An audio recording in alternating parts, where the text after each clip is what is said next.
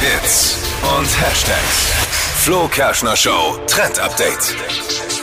Eine der krass gehyptesten Serien auf Netflix bekommt jetzt eine Neuauflage. Es geht um Haus des Geldes. Habe ich voll durchgesuchtet, richtig Jeder. geil. Äh, sind so Bankräuber in Spanien. Es ist einfach eine mega gute Serie.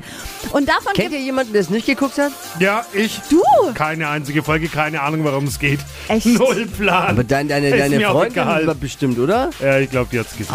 Unbedingt, da Was? musst du das noch Ist anschauen. Super. Das ist Gerade- echt gut. Gerade die erste Staffel ist ja, mega. Naja. richtig gut. Besseres zu Im tun. Trendy war er noch nie, unser Dippi. Oh Mann.